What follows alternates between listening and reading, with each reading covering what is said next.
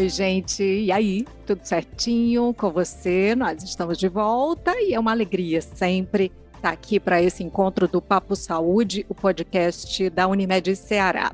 E toda quinta-feira a gente chega com um episódio novo por aqui, né? Você sabe que para não perder nadinha, o ideal é você favoritar a gente aí no seu tocador de podcasts. Se você está no Spotify, aí você aproveita para classificar o Papo Saúde. É fácil, para isso você vai clicar no ícone de estrelinha que aparece logo abaixo da descrição.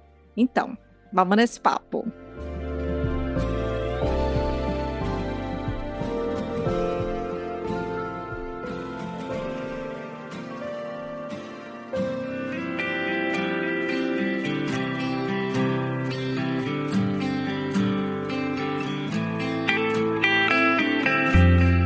Assim, você que acompanha a gente já deve ter reparado como é que a gente costuma se despedir por aqui nos finais dos nossos encontros, né? A gente deseja saúde. Afinal, a gente acostumou a ouvir que tendo saúde, o resto a gente corre atrás, né? Olha, ter saúde é muito mais do que não ter uma enfermidade, tá claro isso também. Mas que resto é esse de que fala o ditado popular? Você costuma parar para pensar sobre isso? A Organização Mundial da Saúde diz que saúde é um estado de completo bem-estar físico, mental e social. E, claro, nunca foi tão importante refletir sobre essa definição, sobretudo depois das transformações impostas pela pandemia de Covid-19, que ainda não acabou, né? Então, para o papo de hoje, nós convidamos a engenheira ambiental e mestre em saúde pública pela Universidade de São Paulo, Aline Matuja. Bem-vinda, Aline. Está de volta. É, é bom demais receber você de novo. Ah, é um prazer, Maísa. Muito obrigada pelo convite. É muito legal estar aqui com vocês de novo. O outro podcast que a gente que eu participei me trouxe uma série de reflexões e outras pessoas querendo dialogar sobre isso. Então é sempre uma é sempre muito rico para quem participa também. Sim, pois aí tem mais de um ano, né, que a gente esteve junto aqui. Foi, a gente gravou em fevereiro de 2021 para o especial Mude um Hábito, no, no episódio 42, em que a gente falava de coleta seletiva. Lógico que de lá para cá mudou muita coisa, né? Inclusive, você é mãe, né? Na época você estava aguardando, ansiosa, né? Ah, mas eu queria que você falasse também do que mudou, do ponto de vista assim da percepção das pessoas, né? Depois desses dois anos de pandemia, você acha que a gente está dando mais valor para a saúde do planeta ou nós ainda temos muito o que aprender, tem muita conscientização pela frente? Muito obrigada pela pergunta, Maísa. É, excelente pergunta. Acho que de lá para cá muita coisa mudou eu vejo acompanhando o ativismo ambiental que se tangibilizou mais falar sobre saúde do planeta, né? Mas a gente é uma das espécies que coabitam esse esse planeta, esse geoide, essa essa massa imensa de vida chamada planeta Terra. Então, mas eu acho que a pandemia trouxe essa coisa de tangibilizar é, de trazer para mais para materialidade, para mais próximo a, a relação da gente com o planeta. Uhum. O título desse episódio não, não é à toa, né? Nosso planeta, nossa saúde, é justamente o lema da Organização Mundial da Saúde. Aliás, a gente está indo para o ar com esse episódio justamente no Dia Mundial da Saúde, né? Então, a cada ano para essa data é escolhido um tema que destaca uma área de preocupação prioritária né, para a OMS, e aí, diante da pandemia, né, do planeta poluído, do crescente né, da incidência de doenças, eles trouxeram esse tema para 2022. Né? Então, você acredita que esse apelo da Organização Pan-Americana da Saúde, da OMS, dos parceiros, vai ser ouvido de fato eu queria, inclusive, citar o relatório que foi divulgado nessa segunda-feira, que simplesmente diz que 99% de toda a população mundial respira ar poluído. É, ou seja, né, tá, tá tudo comprometido, né? Exatamente isso. O apelo é: não pode haver humanidade saudável, não pode haver nenhuma pessoa saudável em um planeta adoecido. Essa é a nossa uhum. casa a gente não fica bem se a nossa casa não está é, sã, né? No sentido de de uma limpeza que, que permita a gente realizar as nossas atividades, e assim é o planeta. O planeta é a nossa casa. Tem uma, uma profissional de saúde indiana que eu gosto de seguir, que se chama Shweta Narayan, que ela traz, é dela essa frase, não pode haver humanidade saudável em um planeta adoecido.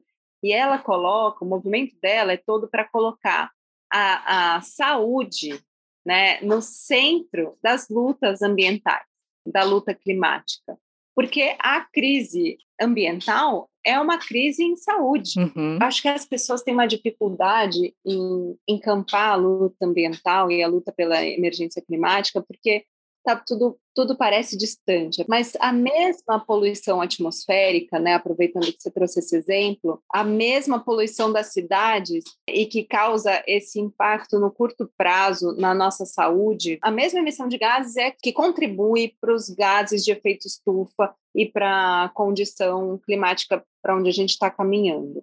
Tem um estudo da, da Faculdade de Medicina da USP, do professor Paulo Saldiva, que diz que, ao longo de 30 anos vivendo na cidade de São Paulo, o pulmão de uma pessoa pode ficar igual ao de um fumante leve. Aí você fala, ah, fumante leve tá tranquilo. Fumante leve é considerado aquele que fuma 10 cigarros por dia. Tem nada de leve isso, né?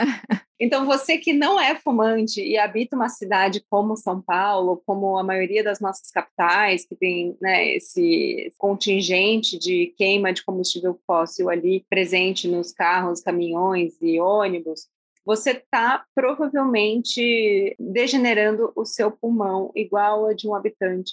E por que, que eu estou falando isso? Não é para ninguém ficar aqui é, imóvel e, e triste. Lógico que a gente fica abalado, mas isso nos ajuda a entender que clamar por áreas verdes nas, nas nossas cidades não é uma perfumaria, é para a uhum. gente ter saúde, que é condição básica para a nossa felicidade. Então, está é, tá na hora da gente medir felicidade, medir progresso, desenvolvimento com a régua da saúde e não com a régua da riqueza financeira, do acúmulo, né? Isso já isso está nos trazendo hoje mais é, malefícios do que benefícios, infelizmente. Você visualiza isso, assim, a partir de ações, obviamente que você acompanha, né, essas ações, porque a OMS diz, a gente tem que colocar no centro das ações a saúde do planeta, né?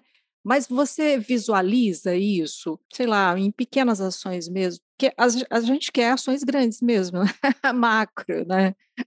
Mas, enfim. Mas é, eu não tenho dúvidas de que isso é uma questão de transição e que a transição foi iniciada na década de 60, 70, quando o movimento ambiental começou a ganhar força e ganhar é, referências bibliográficas e se tornar um movimento e promover os encontros internacionais.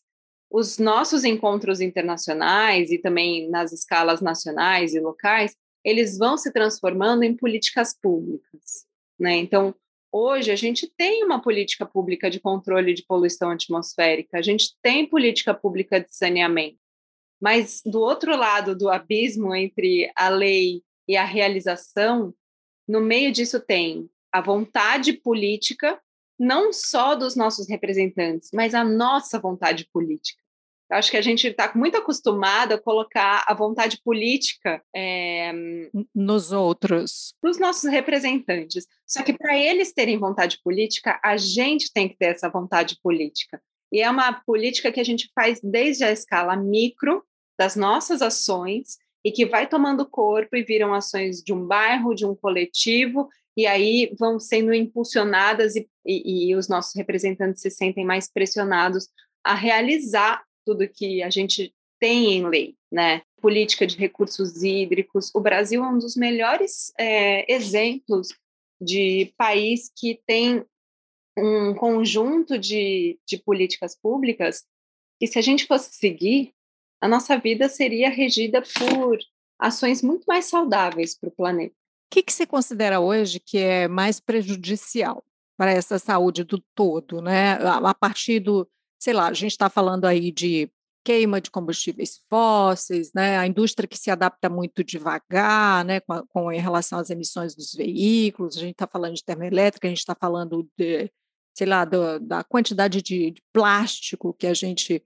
usa, consome no dia a dia e que já está no nosso sangue, né? E as pesquisas têm mostrado isso. E tem a questão do desmatamento, enfim, o que, que você enumera? Se não é nem isso, mas o que, que você enumera que hoje é mais prejudicial? Ótima pergunta. Eu acho que ao invés de ranquear, a gente pode enxergar que existe um fio que conecta todas essas causas. E é, e é o mesmo fio do comportamento, dessa cultura que vem carregada de promessas da modernidade, de que a gente vai ser feliz comprando, consumindo, tendo mais e crescendo do ponto de vista da riqueza, do acúmulo. Então, é, eu, eu acho que é saudável, inclusive, a gente querer crescer profissionalmente, se desenvolver, mas o que eu vejo hoje é uma perspectiva de ecologia profunda, é que isso não está nos levando mais próximos da felicidade. A gente, enquanto a gente não trabalhar para que todos os seres, né, todos os seres humanos e não humanos sejam livres e felizes, a gente não vai estar tá feliz, né? Então, isso parece muito etéreo, mas na prática significa que se a sua casa for inundada por uma emergência climática, por um evento extremo de chuva, você vai demorar muito para conseguir estar tá feliz dentro da sua casa de novo. Provavelmente a sua vizinhança inteira vai estar tá mal. E, e no, os desastres mostram isso para gente de forma mais pedagógica ali, né, pela dor. Mas isso está acontecendo todos os dias. É, e de repente a gente vai esquecendo, né, Aline? Parece que a gente vai, assim, da mesma forma que a, a, lama sedimenta ali sonhos e tudo, parece que a gente vai sedimentando na memória também essas tragédias. Aí uma tragédia precisa ser maior do que a outra para despertar isso de novo, será? O que me deixa otimista, Maísa, é eu tenho certeza, e isso é observado cientificamente, né, em estudos de psicologia ambiental e tudo mais, que nós temos, a humanidade carrega no seu DNA uma sensação prazerosa no contato com ecossistemas saudáveis. Não é à toa que de final de semana a gente corre para aproveitar na floresta, corre para a praia, corre para o contato com a natureza. É isso que nos chama, né? É isso que nos desperta para falar. Eu estou bem quando eu estou em contato com ecossistemas saudáveis. Uhum. Se a gente parar e prestar atenção nisso, algumas pessoas não gostam, né? Elas preferem estar sempre na cidade. Ficam inquietas, né? É, mas muitos de nós ainda sentem essa alegria fisiológica, né? De, de estar perto da natureza. E tem, tem até uma frase do, do, de um grande pensador atual, do, que está tá vivo, e a gente tem que aproveitar esses conhecimentos, o Ernest Goethe. Ele fala que felicidade é quando o ser se encontra executando, realizando a sua função ecológica e é feliz por isso. E, e eu acredito que a gente, como humanos, precisemos reencontrar nossa função ecológica. A gente hoje vive baseado muito numa uma busca por uma função econômica dentro de um sistema que se desconectou. Você está em busca disso muito fortemente, né? A gente está ah, gravando agora e a Aline está ali sentada e atrás dela tem verde, tem folhas balançando, tem uma luz bonita demais entrando, né? E você está em contato com a terra, né?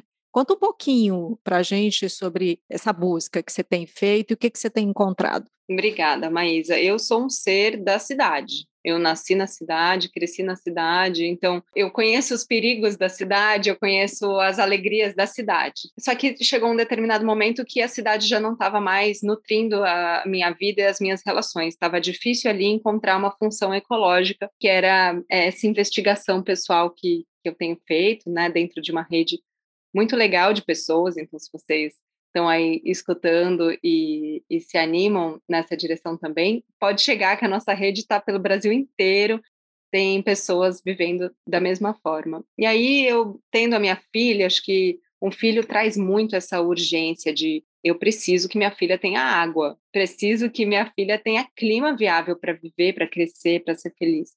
Então nós nos mudamos para pertinho da floresta e aqui a gente consegue ter uma vida mais conectada à terra. Eu consigo viver um tempo mais no tempo da terra, né? Tem ali o tempo das plantas crescendo, da minha horta que eu estou criando solo para que ela consiga crescer forte. A água vem de uma nascente que a gente pessoalmente cuida. O meu, os nossos resíduos aqui eu consigo transformar em adubo.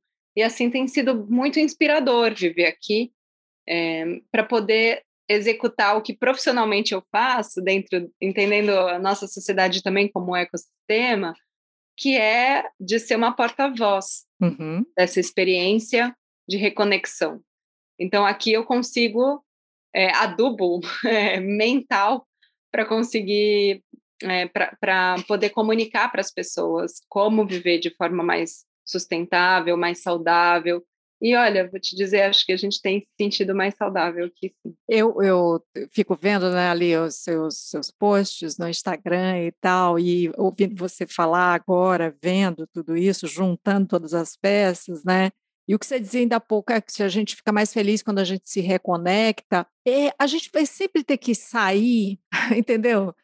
Ir para outro lugar, mudar. O que eu quero dizer é, será que existe a possibilidade da gente imaginar um mundo onde esses elementos, né, que são primordiais para essa felicidade, para esse ser saudável, para que eles estejam disponíveis ali onde a gente vive, né? Na verdade, é esse o apelo né, da OMS quando ela fala nosso planeta, nossa saúde, e vendo aí a sua opção. Quer dizer, a gente está sempre indo para outro lugar, porque onde a gente está não está rolando, né? Então, eh, será que, vai chegar um ponto em que a gente né, não, não, precisa sair, porque, a, nossa, aqui não está dando mais, entendeu? É, até porque a gente não pode sair da cidade e carregar a cidade dentro da gente destruir um novo lugar é. e assim por diante, né? É, eu não posso, eu preciso chegar aqui e ter a humildade de não ser tão colonizadora com esse ecossistema que está vivendo em harmonia até que eu chegue, né? E aí eu chego e eu faço o quê? Eu contribuo para regenerar mais ou para destruir mais. Mas eu acredito sim que as nossas cidades podem ser muito, infinitamente mais sustentáveis do que são e produzir saúde ao invés de produzir doença. Então, isso parte de um, um cuidado com as águas, parte de um cuidado com eliminar ao máximo todos os elementos tóxicos que a gente incorporou no nosso dia a dia, né? Começando da cosmética e dos produtos de limpeza que a gente usa em casa e olhando mais adiante, consumindo alimentos também mais saudáveis, né? Você perguntou do, tá, o que, que eu posso fazer que mais gera impacto positivo em regenerar os lugares onde a gente está? Se você tentar comer uma comida mais saudável vai ser melhor para você e melhor para o ambiente, olha, você vai ter dado um, um passo imenso. Buscar perto de você produtores agroecológicos, orgânicos, ou que simplesmente produzam com menos veneno, isso vai te fazer um, trazer um benefício à saúde imediato e uma saúde para o planeta também muito relevante isso que eu falei há pouco não é assim, ai, que pessimista, eu vou continuar nesse. Não, porque a gente percebe essas ações. Inclusive, se você não está indo, muitos desses produtores eles estão vindo, chegando até a gente dentro das cidades, né? Que Fortaleza, por exemplo, que é uma das maiores capitais do país, a gente tem essas iniciativas, né? Tem as feiras agroecológicas, a gente pode é, ter esses produtos. Obviamente que a gente está falando também de ter condição, né, de acesso, né, porque infelizmente essa essa é, falta de perspectiva de um ar mais limpo, da, da água mais limpa, né, é, afeta muito mais as populações mais carentes, né, de, de baixa renda. É justamente é, são essas populações que mais sofrem. Mas essas iniciativas estão chegando até a gente, né? Inclusive, você citou várias é, pequenas atitudes né, que a gente vai poder fazer, mas se você quiser trazer aí práticas que você também considera que estão sendo adotadas, além dessa grande rede na qual você está envolvida, traz aí para a gente. Você disse, inclusive, que prática é antídoto para o pessimismo, né? É isso aí, a prática é o antídoto para o pessimismo, porque o que eu vejo é, nesses anos todos de educação ambiental é que a gente tem que pegar nossa indignação e colocar ela em movimento. Colocando ela em movimento na direção certa, a gente produz resultados positivos e que inspiram o nosso entorno e nos trazem saúde nesse lugar da, daquela alegria fisiológica que a gente carrega no DNA.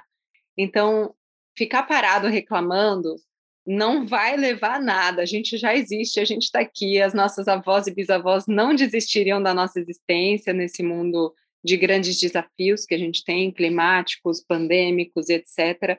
Então, é, eu recomendo demais um, a busca por um cotidiano com mais sentido. E onde eu encontro sentido? Eu encontro sentido na compostagem, né? Então, você pegar cascas de, dos seus, seus restos orgânicos, né? É, frutas e legumes, vegetais e restos de alimento, e transformar em adubo dentro da sua casa ou na vizinhança, isso é um laboratório vivo de biodegradação, de biodiversidade. Isso reconecta muito rápido você com a natureza, assim. Eu gosto demais. Tem gente que prefere começar plantando, né? Eu gosto de começar pelo, pelo final da cadeia, que é transformando os nossos restos.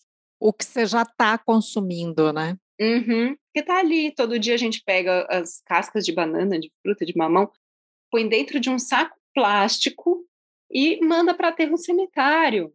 Isso é uma atitude que, assim, se a Terra pudesse falar, ela fala, gente, pelo amor de Deus, vocês estão me sufocando com tanto, com tanta, transformando o meu nutriente em problema, em doença. Olha como a gente gera doença, né? Aqui, a casca, as cascas de frutas são precisam voltar para a terra. Elas são solução, elas são tudo que está aqui na Terra, né? Parte da origem. Tudo é matéria, tudo se transforma, tudo está aqui desde, desde a origem. A gente não pode pegar esses átomos, moléculas preciosos e ficar transformando isso em massa contaminada dentro de um aterro sanitário com pilha, com plástico, uma mistura que nunca vai se desfazer, vai ficar ali, vai se biodegradar em mil, dois mil anos, quando você poderia pegar em um mês transformar o seu resíduo orgânico em, no melhor adubo que existe para a terra, fazendo a compostagem doméstica. Então, é, são esses contrassensos, sabe? Eu acho que as práticas vêm sempre, mas é no sentido de romper com os contrassensos de, de, de, uma humanidade, de uma sociedade que aprendeu a adoecer a terra. A gente gera doenças ambientais. Outra coisa é o seu cuidado com a água. É, é, pode ser complexo você pegar e fazer uma obra na sua casa para ter tubulações de reuso de água, mas simples ações como colocar balde na saída da sua máquina de lavar e aproveitar essa água para fazer uma, uma limpeza do banheiro ou da varanda ou uma rega de jardim, isso já você dá uma nova vida àquela água que iria rapidinho virar esgoto. E é necessário falar, no Brasil, metade do esgoto, pelo menos, que a gente gera não é tratado. É, pessoas vivendo, né, com esgoto a céu aberto, né? Essa é a grande essa é a grande verdade. É o que nos deveria é, é, alertar, principalmente, né? Porque às vezes a gente não costuma enxergar. Como é que entra em contato com essa rede na qual você está inserida? Gosto de recomendar que as pessoas procurem localmente. Claro que quem tiver no Instagram pode seguir o meu perfil e perfil de várias é, educadoras ambientais desse ecossistema digital, mas localmente procurar os projetos de coleta seletiva, de horta comunitária, de compostagem e chegar junto e aos pouquinhos você vai entendendo é, o que você, o que você gosta mais, como você quer contribuir e fazendo sua própria jornada de aprendizado, sabe? Você está dando aula do que atualmente? É, eu tenho um curso de ecologia profunda, que é, o, é, a forma como eu acredito que a sustentabilidade pode ser praticada, que é um curso onde eu ensino todas essas coisas que a gente conversou é, agora esse curso está numa plataforma de, de cursos de expansão de consciência chamada IAM, que é YAM. Esse curso está lá, ele está lindo. Eu tenho relatos muito transformadores de pessoas que já fizeram. Então, se você está escutando tudo isso e, e sente esse chamado, vem fazer meu curso. E diariamente no Instagram a gente vai soltando é, conteúdos que estão relacionados ao que está acontecendo no planeta e ao nosso redor. Acho bonito demais ver tudo isso, né, que você está fazendo. Eu imagino também que você está essa, essa construção não é só pensando na sua filha, que mundo que eu estou deixando para minha filha, mas é pensando no mundo que eu quero viver hoje, né? Porque às vezes eu acho que a gente tem essa essa coisa de ficar projetando para lá o que eu vou deixar, o que eu vou fazer amanhã, sempre amanhã, e hoje estou aqui e não estou fazendo muita coisa, né? As pessoas têm o costume de falar, ah, não, para gerações futuras, vamos deixar para gerações Sim. futuras. Mas assim, daqui 30 anos eu vou estar viva ainda, né? Então, as gerações atuais é que fazem, né? Então, se você tem 15 anos hoje, ou se você tem 80 anos hoje, você é uma geração que pode transformar. E o convite está aberto a todos que estão aqui podendo colocar a mão na massa. É forte isso, viu?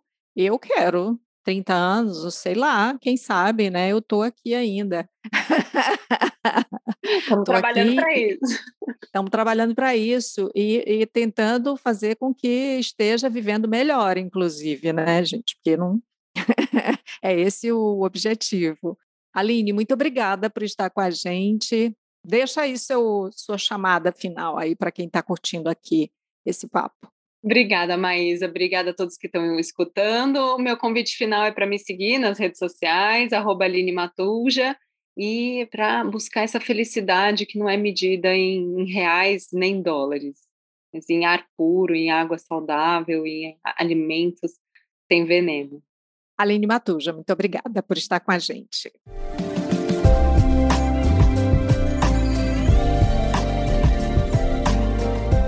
Assim, nós chegamos ao final do episódio de hoje do Papo Saúde. Você sabe, a gente está gravando né, esses encontros, tudo acontece de forma remota e por isso a qualidade do som pode não ser a ideal a que nós gostaríamos de entregar a você.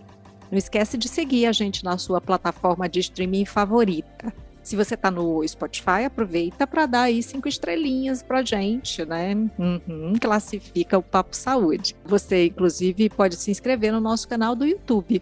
Assim você passa a receber a notificação sempre que tiver episódio novo. Cuidar de você, esse é o plano.